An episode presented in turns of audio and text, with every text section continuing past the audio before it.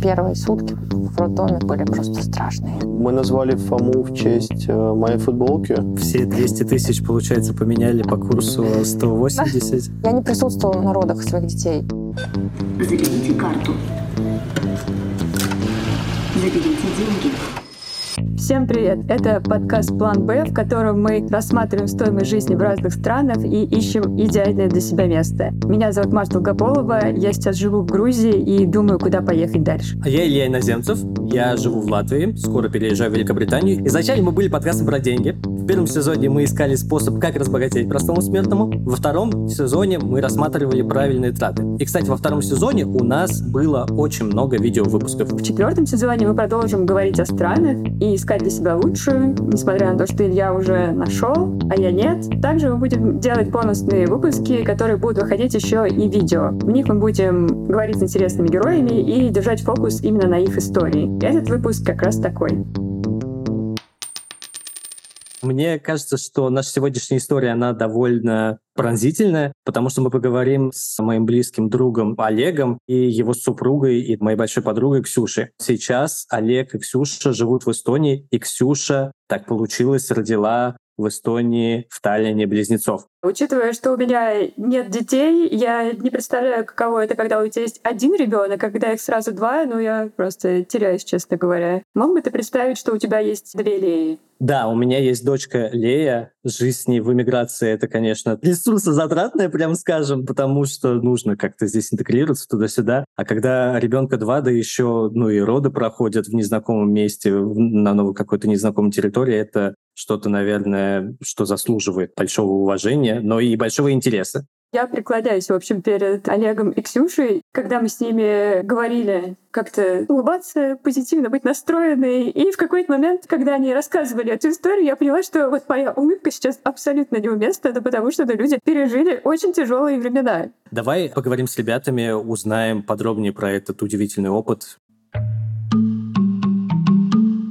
какой момент жизни вас застал новость о беременности? Я помню этот момент. И я сидел за компом и, скорее всего, занимался какой-то фигней. Ксюша зашла в комнату и бросила мне на стол тест, Я тест не беременности. бросила. В моих воспоминаниях это просто я сижу перед компом, что-то там думаю, блин, чешу репу, смотрю, может быть, старые футболки в интернете, или сижу на Авито, переписываюсь с человеком и спрашиваю, откуда у него огромный портрет Мао Цзэдуна, сделанный из шелка. И в этот момент передо мной на столе падает тест на беременность. На первом УЗИ не было ясно, что там двойня. Стало известно, что двойня где-то в феврале, то есть это месяца через два, через три после зачатия. Я в этот момент ехал в такси, помню, и Ксюша написала, что будет тяжело. В общем, Ксюха как-то немного напряглась. Я, наоборот, обрадовался, потому что сто раз это уже повторял эту простую мысль, что любое количество детей, кроме нуля, не сулит ничего хорошего в наш новый образ жизни. Мне было, в принципе, все равно. Два — это веселее. Вы вообще планировали ребенка? На самом деле у нас разные немножко взгляды на то, планировали ли мы детей. Я очень давно хотела детей, где-то уже два года, наверное, не пила никаких таблеток. В принципе, ожидала, что это может произойти. Ну, конечно, я не ожидала, что это будет два ребенка. И это был большой, серьезный шок, потрясение для меня. Я несколько дней не могла осознать это, прийти в себя. Мне было очень страшно. Как только я узнала, что у меня двое детей, в тот же момент я узнала, что второй ребенок какой-то очень маленький, и что-то с ним там может быть не так. Потом на протяжении всей беременности вот этот второй маленький ребенок все время вызывал очень много вопросов у врачей и очень много опасений, поэтому достаточно сложный последний триместр беременности был из-за этого. Но справедливости ради вкину, что Ксюха все-таки пыталась как-то спланировать зачатие, показывала мне какие-то... Эволюционные календари. Да, нет, да. на самом деле было ожидаемо, что это может произойти. Так что, можно сказать, планировали. А, я принимала фолиевую кислоту долгое время, потому что так рекомендуют делать всем, кто планирует детей. Не, ну все, если фолиевая кислота в деле, то это абсолютно мой план. Да. Расскажите, как вы изначально планировали, что у вас все сложится? Наверное, не было у вас плана, что вы в какой-то другой стране, например, будете это делать? Точно не было такого плана. У меня был план, что мы будем жить за городом. То есть жизнь в Москве — это неприятная прокладка между мной и жизнью за городом. Мы, конечно, не готовились к тому, что нужно будет покинуть Россию. Я не думала, не представляла, что это произойдет, когда я буду беременна на втором триместре беременности двойней.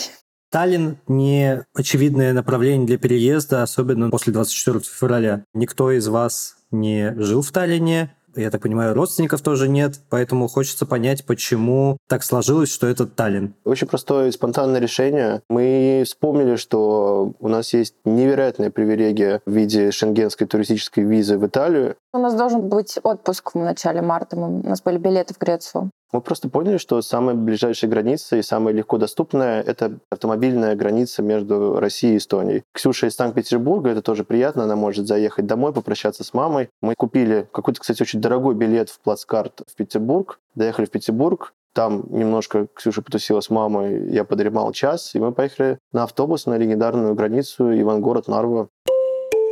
Надо сказать, что я много раз была в Таллине до этого. Мы с Олегом познакомились в Эстонии, по сути, на острове Саарема. Даже идеи не было такой, что мы сможем в Эстонии позволить себе остаться. Идея была, что мы выедем за пределы России, и дальше мы будем принимать решение, куда мы поедем. Плюс у меня были и есть друзья очень хорошие в Эстонии, у которых есть свой отель. И я знала, что я могу там остановиться. Как-то все сложилось очень быстро, и мы решили так сделать. Ну и дальше мы просто здесь остались в Эстонии. Но я вспоминаю, как наши родители, и что вот все наши близкие, кто знал, что мы уезжаем, собирали нам рубли. И у нас была такая пачка из купюр пятитысячных, просто вот такая вот пачка.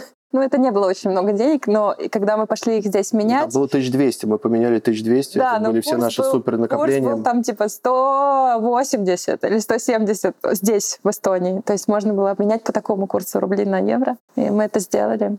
Все 200 тысяч, получается, поменяли по курсу 180. Да, что-то такое. Мы часть денег поменяли в России, но когда уже сюда приехали, часть не успели. И вот здесь уже был такой курс, да. Ну, мне кажется, что когда мы въехали в Эстонию, у нас, наверное, в лучшем случае было 3000 евро. Олег носил их в своей поясной сумке, и каждый раз, когда вечером он уходил выпивать, я лежала и думала, вау, вся жизнь в одном кармане. Подождите, ну Олег ходил с поясной сумкой, в которой У лежали него была идея, что в деньги. отеле нельзя оставлять деньги. Был такой момент. Да, надежнее их взять на пьянку. Расскажите, как вы легализовались в Таллине? Было ли это сложно? Было ли это дорого и долго? Конкретно в моем случае это не было сложно, просто потому что у меня есть знакомые и какой-то накопленный социальный капитал, поэтому просто мне достаточно быстро предложили здесь работу. Получается, сейчас вы живете по виду на жительство, это не рабочая виза. Да. Да, мы живем по виду на жительство, это не рабочая виза. На какой срок? Это какое-то безумие, вид на жительство дали на 5 лет, никто этого не ожидал, но, видимо, как журналист там подспособил министр иностранных дел, подписал какую-то бумагу, и с тех пор полетело все в лед. Это точно исключительный Ну, какой-то это случай. привязано к работе. Ты должен работать на этой работе, чтобы поэтому вид на жительство жить. Естественно. Мне вот интересно, а если ты уйдешь с этой работы, то и ВНЖ? Да, есть В течение трех месяцев нам нужно будет покинуть страну. М, Ну, прикольно, у вас есть 90 дней те самые. Снова, да. Да, или переоформить, найти другую работу, еще что-то такое. У Олега на работе было специальное агентство нанято, которое помогало оформлять все эти документы. И даже при том, что этим занималось несколько менеджеров, все равно нам приходилось довольно много всякой бюрократии делать, в том числе, да, покупать страховки на меня, потому что у Олега по работе была страховка, и на детей. Там еще был очень такой запутанный бюрократический промежуток между тем, как у нас появился вид на жительство, и еще была рабочая виза. Вот там просто было безумие, потому что никто не мог понять, например, когда Ксюха рожала, никто не мог понять вообще, что им нужно делать. Им нужно выставлять счет или не нужно выставлять счет? Покрывает ли минимальная Ксюшина страховка, которая привязана к ее рабочей визе или нет? В общем, вот там скорее вот в этом моменте Да, был- э, мы было получили сложно. вид на жительство 10 декабря. Дети родились 22 июля, а приехали мы в марте. То есть до декабря роды, беременность и первые месяцы жизни малышей постоянно был очень высокий уровень стресса из-за того, что постоянно были огромные расходы на медицину. Было никогда непонятно, с каким счетом мы сейчас выйдем. А это еще была эпоха ковида, и каждый вход к врачу еще стоил 50 евро за... 75 евро стоил 75 евро анализ. за анализ, Каждую да. неделю мне нужно было приходить делать чекап. И только в одной больнице в Таллине можно было это сделать с моей историей беременности. Каждый раз я выходила с счетом от 250 до 600 евро. Слава богу, с 1 июня, последние полтора месяца до 22 июля, до родов, у меня уже действовала другая страховка, платная, достаточно дорогая, которая уже потом мне вернула все эти расходы. Ну вот эти страховки мы сами себе покупали, вот Да. эту себе другую, дорогую страховку. Дорогая страховка, сколько она стоила? Я сегодня пыталась это вспомнить. По-моему, около 180 евро за три месяца. Короче, там тысяча с чем-то в год. Интересно, я просто за страховку платил 30 евро за год. Почему так странно? Может, это не беременная женщина? Да, я брала самую расширенную страховку, самую большую. Немножко хочется понять про подготовку к рождению ребенка, да, потому что мы так говорили немножко про то, планировали или не планировали, про то, как уже переезд случился, но вот именно само вот это ожидание, подготовка, родители там обычно что-то читают, какие-то деньги откладывают. Как в вашем случае дело обстояло? Мы прожили месяц в отельном номере, где не было стиральной машины, не было кухни и так далее. Но потом мы сняли квартиру, это все произошло 15 апреля. Тайминг примерный, помните, да, 22 июля я родила. Соответственно, когда уже было 6 месяцев беременности, у меня появился Очень легко дом. запомнить. 22 июля — это день рождения Олега Газманова. Это день рождения Децела. Как только появилась квартира, я сразу начала делать все для того, чтобы это пространство было удобным, когда у нас появятся дети. Я прочитала книжку про ожидание близнецов. Очень забавно было, что хозяева нашей квартиры заходили к нам. Они знали, что я беременна, но они не знали, что мы ждем двойню. И они увидели эту книжку. Книжка называется «Expecting Twins». Такие, you are expecting twins? И я такая, yes. Они такие, we also have twins. И оказалось, что у наших хозяев квартиры тоже двойняшки, которые родились 16 лет назад. Я прочитала эту книжку, я смотрела много YouTube-блогеров про близнецов мам, которые рассказывали о тех проблемах, которых они сталкивались, рассказывали про всякие девайсы, которые им пригодились. Я смотрела и американских блогеров, и русскоязычных. И в Инстаграме есть несколько очень известных девушек, которые рассказывали про своих близнецов. Я вообще смотрю огромное количество блогеров, у которых тройняшки или четверняшки. И вот это все, потому что всегда хочется представить, кому еще тяжелее, чем тебе. Ну что, давайте посчитаем тогда, наверное, траты. Сколько вы всего потратили на подготовку к рождению детей? Я покупала платный курс, по-моему, за 6 или за 7 тысяч рублей. Я когда садился, я думал, типа, ну, я продержусь как минимум 10 минут, и не буду стебать происходящее в кадре. Я не думаю, что в родах есть что-то смешное. Но Олег реально ржал, когда смотрел на роды. Ну, это, во-первых, защитная реакция. Во-вторых, я считаю, что 6 тысяч рублей за контент не очень Не-не-не, супер. А, они, они учили в схватках дышать. э, Честно, я ничего нового не узнал из этого. Я все это в интернете, и так это есть информация. Просто подкроешь. Ну, не знаю, я благодаря им подготовилась к кесареву сечению. Там было написано, Блин, что... прости, пожалуйста, как можно подготовиться к кесареву сечению? Ну так, у тебя с собой я буду лежать Нет, в отрубе. а, после кесарева сечения тебе Ну, нужно подвязывать матку, живот. И это очень важно. А в роддоме об этом никто не рассказывает. Это помогает органам не так сильно. А здесь тоже не рассказывали? Нет. Здесь вообще первые сутки в роддоме были просто страшные. Ух, эстонские врачи. Пока я не оказалась вместе с детьми в реанимации, я лежала в общей палате.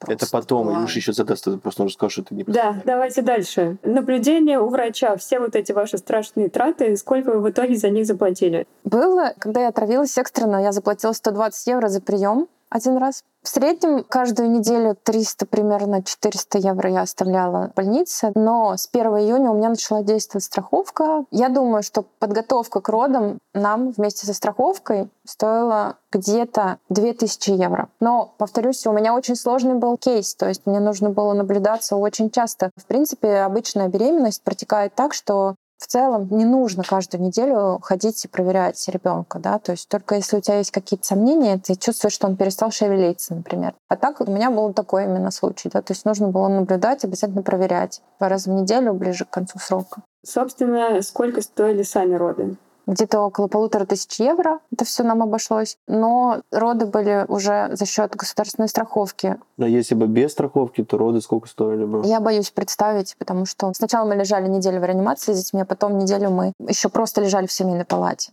Сложно даже представить, сколько бы это стоило. Мы платили отдельно за палату за семейную, по-моему, 40 евро в сутки. Лежали мы 7 дней, по-моему. 280 евро, значит. Еще плюс. Давайте поговорим про сами роды. Расскажите вообще, с чего все началось, как вы поняли, что оно началось, и как прошел этот день.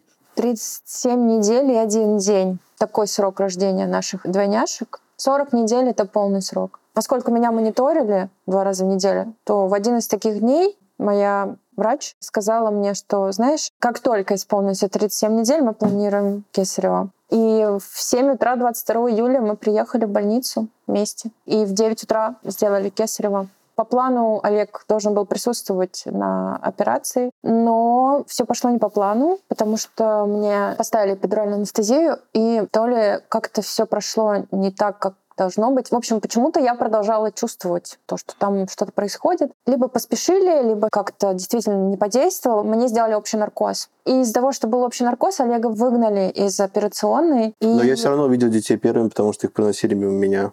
Да, в целом это было как-то Это было очень жестковато. грубо, жестко, поспешно. И я не присутствовала на родах своих детей. Для меня это травматичный момент, потому что из-за общего наркоза дети после того, как их вытащили, немножко были тоже в тумане. Это вообще, в принципе, не очень хорошо для детей. Они лежали в инкубаторах. Когда я отошла от общего наркоза, я вообще не поняла, что произошло. Короче, вот это было акушерское насилие, как сейчас говорят. И я очень советую всем, кто собирается рожать, писать родовой план. Это было, кстати, в курсах, и я почему-то этого не сделала. Надо вообще-то на бумажке написать, что ты хочешь и в какой последовательности. Хочешь, чтобы тебе ставили катетер фолея, чтобы у тебя усиливались схватки? Хочешь ты протыкать пузырь около плодных вод? Хочешь ты там окситоцин или нет? В общем, все эти штуки ты должен знать, когда ты собираешься рожать. Хотя бы за пару месяцев до родов поинтересуйся, что это такое, что это за медицинские манипуляции, которые, скорее всего, с вероятностью большой тебе предложат сделать, и ты должен понимать, ты как бы хочешь или не хочешь. И в идеале это все должно быть написано у тебя на бумажке, потому что ты уже можешь быть не в состоянии принимать решения, не в состоянии говорить и так далее. То есть, да, вот это все лучше сделать заранее. Я, к сожалению, даже не могла себе представить, что у меня не подействует эпидуральная анестезия, что меня сразу моментально вырубят и будет общий наркоз. И Да, потом я получилось. лежала в палате, просто отходила от операции, детей я не видела. Я их увидела только когда я смогла встать на ноги, а после эпидуральной анестезии это возможно где-то через 4, наверное, часа, не раньше. Меня просто выгнали из больницы. Я просто сидел в соседней комнате уже. После общего наркоза меня выгнали из операционной. Я сидел в соседней комнате. Потом Ксюшу перевезли в другую палату. Я детей видел только, когда проносили их мимо. Потом я пришел к Ксюхе в палату, там посидел с ней минут 15. И медсестра, женщина такая, типа, вам пора уходить.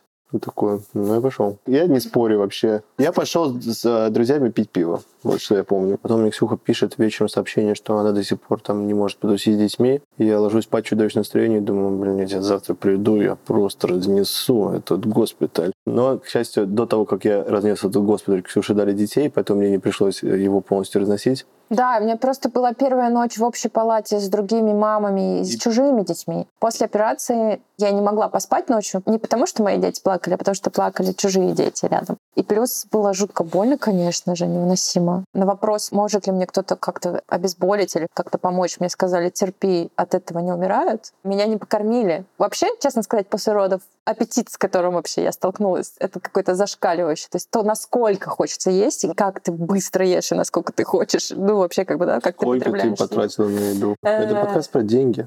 Ты не забывай. Все пошло не так, потому что врач, хирург, которую я ждала, что будет на операции, ее не было. Врач, которая меня вела, она вроде как должна была быть. И я очень ей доверилась, и она мне очень как-то уже полюбилась. Она же мне сказала, что у них обязательно соблюдают весь этот такой современный протокол родоразрешения, да, когда даже после кесарева тебе кладут ребенка на грудь, а если двое детей, то могут одному положить папе. Вот этот весь импринтинг, так называемый, первое впечатление ребенка от этой реальности, да, что это все соблюдается. Ну, понимаете, если мама в отрубе, а папу выгнали, то, конечно же, никакого импринтинга не произошло. Он произошел позднее в палате интенсивной терапии, где уже очень бережно и мягко В палате относились. там было супер, там можно было Да. ставить свою музыку, там вообще было очень классно. Палата интенсивной терапии Очень была... хорошее место, я бы там жил. В интенсивной палате мы провели неделю. По факту детям нужна была интенсивная терапия только первые сутки, потом уже все меньше и меньше. Провода постепенно отключали. Где-то на четвертый день уже почти все провода сняли. Последние три дня мы просто там были. И потом еще неделю мы жили в семейной палате. Вот это уже было такое более для простых смертных палата. И там уже было посложнее, там уже ночью никто не приходил помогать. В общем, все уже надо было самим делать. Но за эту первую неделю мы всему научились в интенсиве. Что необычного все равно показалось во время родов в Эстонии? Я не специалист в медицине, но по моим ощущениям, эстонская медицина в целом как будто бы похожа на российскую. Я имею в виду отношения между людьми. Опять же, это такая моя старая мысль. Может быть, это в принципе такое отношение у всех врачей, потому что они такие типа мы врачи, мы вас лечим, просто не задавайте. В России в этом смысле, на самом деле, есть достаточно глобальная тенденция. Врачей очень много, людей тоже очень много, есть конкуренция и все такое. В общем, в России сейчас медицина стала более гуманной на мой взгляд, потому что есть и Катасонов, и всякие другие врачи, которые пропагандируют бережное отношение к пациенту, разговор, объяснения и так далее. Но здесь, к сожалению, совершенно радикально другая ситуация. Врачей очень мало, зарабатывают они достаточно мало. Хороших специалистов 2-3 на всю Эстонию. Я серьезно сейчас Нет, говорю. они зарабатывают не то чтобы мало, они зарабатывают нормально по эстонским меркам, просто они могут уехать в Канаду и зарабатывать в 10 раз больше. Ну, соответственно, да, понимаете, насколько сложно Ну, это- с врачом поговорить, Это спросить что-то и так далее. чуть ли не единственный минус жизни в маленькой стране, то, что просто у тебя нет альтернативы. Был доктор Зирка, достаточно пожилой, который сказал, что ребенку нужно немедленно доставать из Ксюши, и вообще вероятность того, что ребенок выживет, не слишком высока. И ты в этот момент хочешь услышать второе мнение. А ты приходишь ко второму врачу, и он такой, «М, знаете, доктор Зирка, это мой учитель, поэтому я не имею морального права обсуждать его решение. Но скажу вам так, давайте просто подождем. Вообще-то он очень агрессивно на меня напал, что Слушай, я я заставила. бы чуть-чуть поаккуратнее говорил на эту тему, потому что я собираюсь дальше жить в Эстонии. Я, Я не вижу никаких жить в перспектив, Эстонии, что, что в я- Эстонии появится еще третий врач. Я считаю, Поэтому что- давай не будем критиковать Я эстонских врачей в прямом э, эфире. доктора Ридного, Только не что в прямом эфире. он прекрасный специалист, но Только очень- не доктора Ридного, я тебя умоляю. Сколько зрителей из Эстонии посмотрят этот выпуск, чтобы внести Я, я вас в тебе уверен, доктор, доктор Риднов посмотрит это. не Риднов, Нет, а мне Риднев. кажется, Олег просто настроен на вторую двойню, не знаю, как это еще объяснить. Да, Олег очень хочет еще Я детей. просто хочу с доктором Ридновым дружить и ходить на рыбалку. И пить пиво Э, саку. Доктор Риднев великолепный профессионал, но он очень плохо обращается с нервными беременными женщинами. Что это просто какой-то рандомный человек, которого, типа, знаете только вы, и, типа, я не знаю, еще пять нет Нет, он, он местный блогер, он просвещает женщин по части гинекологии и так далее. Вкину такую последнюю маленькую историю. Что меня дико умиляет, то, что эстонские врачи, скажу хотя бы что-нибудь хорошее про них наконец-то, здесь русский язык не является государственным, то есть люди не обязаны знать русский язык, окей? При этом бедные эстонские врачи обязаны знать русский язык, потому что большинство, естественно, гостей больниц — это пожилые люди. И очень много тут пожилых русскоязычных людей, которые ненавидят искренне всех этих эстонцев, там, как считают их какими-то своими врагами, а эстонцы все равно вынуждены с ними говорить по-русски. Это меня очень жутко трогает. А если что-то вот еще добавить по поводу восстановления после родов? Насколько я знаю, это может быть какой-то абсолютно страшный, чудовищный процесс. Я где-то несколько суток после кесарева не могла садиться, вставать, ходить. Довольно болезненная операция. Помогали медсестры, которые помогали кормить детей, поднимать их. Ну, я, по-моему, вообще не могла взять ребенка на руки первые несколько дней. Он же был в боксе, то есть там была такая история, что нам в первый вечер положили детей на грудь, то есть вот медсестры пришли, отсоединили детей от проводов, положили их на нас. Это вот и был тот самый импринтинг. Вот они на нас полежали какое-то время, и потом их снова положили и соединили в бокс. Вот это был первый раз, когда я потрогала их. Я помню, что, конечно, я заплакала, потому что это, по сути, первое вообще прикосновение к ребенку с момента, как он родился, и только к одному, второй у папы. День на третий, четвертый я лучше стала себя чувствовать значительно. Правда, появились отеки очень сильные в ногах, но это тоже естественно после родов. Боли проходили, я пила обезболивающие. Постепенно становилось лучше и больше контакта с детьми, и это очень много дает в плане какой-то такой гормональной поддержки, да, то есть как бы когда ты уже можешь их трогать, целовать, обнимать, тебе самому становится легче. Но я до сих пор не до конца восстановилась после родов, то есть я еще в процессе. Оформление документов на близнецов — это тоже какой-то отдельный челлендж. Правильно ли я понимаю, что по праву рождения дети не могли претендовать на гражданство из-за рождения в Эстонии? Не могли. Такое право есть в четырех странах мира. В США, в Аргентине, еще где-то. Окей, а тогда как выглядел процесс оформления документов на них? Вы иностранцы в другой стране, что-то надо оформлять, какие-то свидетельства о рождении. Как это Всё вообще через выглядело? российское посольство. В роддоме дают справку о рождении, просто справка, в ней не написано, естественно, ни имени, ничего, просто то, что Мгм. родились у такой-то женщины. С этой справкой я пошла в эстонский ЗАГС, где зарегистрировала двух детей с именами Томас и Стефан, потом коронные, потому что в эстонском ЗАГСе нельзя было дать двойную фамилию, как мы изначально планировали. Потом мы пошли в российское консульство. Там мы сделали тоже свидетельства о рождении российские, в которых написано Стефан и Томас Олеговичи. И, Это, соответственно, кстати, супер несправедливо. Я считаю, что должно быть мачество, а не отчество. мачество, да. В целом я мало что делать для рождения детей. Ну и все. И после того, как мы получили свидетельство, мы получили вход в российское гражданство через месяц где-то. И потом уже получили для них загранпаспорта. Есть ли очереди вот в этом посольстве? Потому что я так понимаю, что по всему миру в этих всех посольствах просто какой-то ад творится. Консульство. Туда невозможно зайти вот так вот с ноги, да, ты должен записаться, позвонить, и то я приходила и звонила в домофон, мне не открывали, что-то такое, потом там на Олега на один раз наорали с двумя детьми приходишь, а они, да. Там между тобой и по твоим телефону, надо как консультантом. говорить. Да, да, да, вы, разг- вы видите дистанция, и между вами стекло. И вы разговариваете по телефону, реально как в фильмах про тюрьму американских. И вообще интересно, как вы придумали имена. Мы назвали Фому в честь моей футболки. У меня была футболка из мультика про деток. Ох уж эти детки. по-французски. Ох уж эти детки по-русски называются, да. И там главный герой Томми. Он просто похож. Поэтому это стал Фома, Томас. Ну. Фома, хорошее имя. У них как бы есть много возможностей. Как они захотят, так они и будут там сами себя называть. Они смогут сделать этот выбор. Как имя Стефан пришло? Степа, ну, он какой-то такой был большой и нелепый, и крепкий хозяйственник. Как-то вот Степана выбрали. Наверное, самый интересный вопрос, как поменялась жизнь с детьми за это время, к чему было привыкнуть сложнее всего.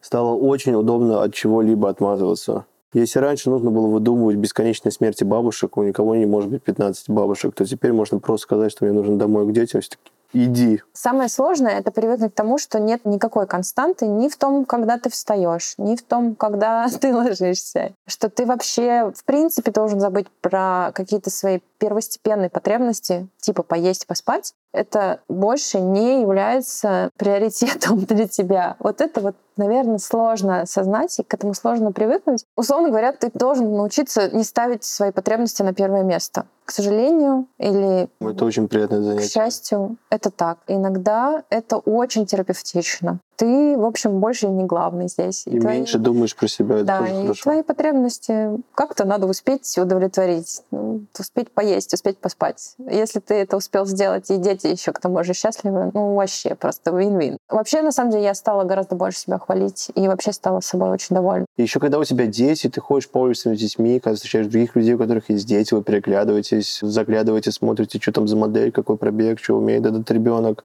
Какая-то, короче, более здоровая атмосфера, и как-то даже это неловко, что это происходит э, на фоне невероятной трагедии. Жизнь как будто бы изменилась, просто она стала какой-то более приветливой и менее какой-то трагичной, изломанной, и менее какой-то саморазрушительной. Я, например, почти перестал пить алкоголь, э, намного меньше курю, веду намного более здоровый образ жизни, и жизнь с детьми тоже как тебя располагает каким-то развлечениям, просто валяешься с детьми на полу полтора часа и кайфуешь. Считаете ли вы деньги, которые вы тратите на детей? Есть ли у вас какие-то представления, сколько на них считали, уходит? Мы считали деньги до родов, потому что не понимали в итоге, получится или нет, или сколько будет стоить роды. Поэтому мы ввели бюджет до родов, потом просто на это перестало хватать сил. Но сейчас они очень много едят, и им очень нужно всяких много разных предметов, поэтому мы думаем снова вернуться к этому занятию, потому что как будто бы мы стали тратить больше, чем мы получаем. Вот такая вот случилась э, ситуация в жизни, потому что до этого, особенно до Ксюшиных родов, я брал всякие подработки, сейчас я просто почти все сливаю, особенно летом, потому что летом в Эстонии хочется кататься на велосипеде, а не писать какие-нибудь сценарии. Сейчас нужно будет снова вести бюджет. Я думаю, что мы в месяц тратим, ну, я думаю, две с половиной тысячи. Ну, это Я не оптимист. на детей. Это не только на детей, это я в целом. А сколько на детей примерно уходит? Сложно сказать, потому что они постоянно, и опять же, меняются потребности. То есть, если мы там кормили их смесью очень дорогой, и они очень много ели смеси, в какой-то момент мы тратили на смесь больше 400 евро в месяц. Сейчас это количество после года уменьшается, то есть и смеси уменьшается количество, которое им нужно давать, больше еды, но еда тоже дорогая. Там те же паучи, вот эти детские пирожки, они все тоже довольно дорого стоят. Короче, очень сложно посчитать. Наверное, на подгузы и еду мы тратим около 700 евро. Соответственно, есть еще одежда, игрушки, какие-то развлечения. Но одежда игрушки в основном, на самом деле, знакомые друг другу передают. Не совсем так. Я все равно все время на маркетплейсе что-то им ищу, какие-то там то дождевики, то еще что-то. Все время нужно что-то купить. Иногда хочется просто купить какую-то одежду, которая тебе нравится. Да, но если, если у тебя нету такой возможности, а есть там время и силы, то, в принципе, сообщество родителей так устроено, что все, наоборот, хотят как бы, избавиться от лишних предметов. Ну, у нас довольно большая поддержка, да, нам много дают вещей. Какой совет вы бы дали людям, которые собираются рожать в эмиграции? Рожать двойню. Это в смысле совет? Рожайте двойню? Рожать Типа двойню. так? Если есть возможность. А, Мне кажется, что с одним ребенком сильно проще, чем с двумя все-таки.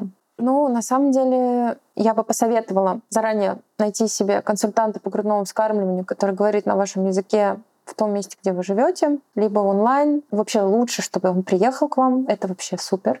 Найдите себе какую-то поддержку в окружении, хотя бы чтобы могли помочь прибраться дома. Если получится найти уборщицу или доверительного какого-то человека, который сможет приходить вам помогать с уборкой, тоже лучше это сделать до родов. Постарайтесь найти доставку продуктов или что-то, что облегчит ваш быт. Снимите квартиру с посудомойкой и с роботом-пылесосом и с лифтом. Купите удобную коляску. Лучше купите поддержанную коляску, хорошую. Купите билет своим бабушкам, родственникам. Пусть они приедут, вам помогут.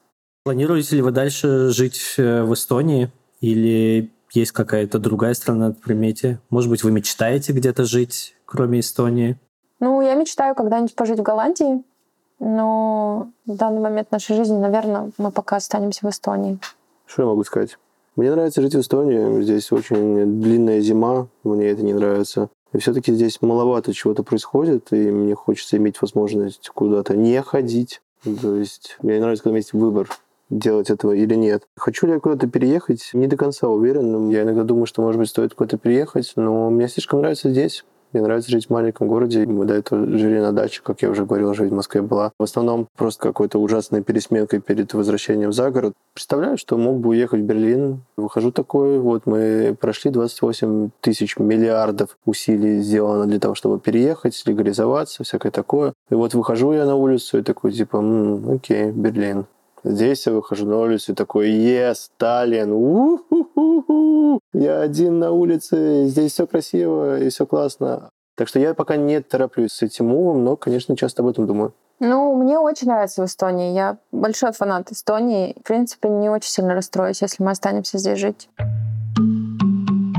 Что ж, это была великолепная история Олега Коронова и Ксюши Бабушкиной. Надеемся, вам понравилось. А может быть, даже правильнее история Ксюши Бабушкиной, и там вот где-то вот Олег Коронный. Там еще есть Степа и Фома, их дети. Но они вот пока малосубъектные, поэтому, наверное, о них мы говорим в последнюю очередь. В общем, подпишитесь на наш канал, поставьте колокольчик, чтобы узнавать о новых выпусках как можно скорее. Напишите нам в комментариях, кого мы могли бы позвать следующим в наш подкаст. И не забудьте подписаться на наш телеграм-канал План Б, где мы делимся историями из наших э, иммиграционных будней. Это был подкаст «План Б». Я Маша Долгополова. А я Илья Иноземцев. Пока.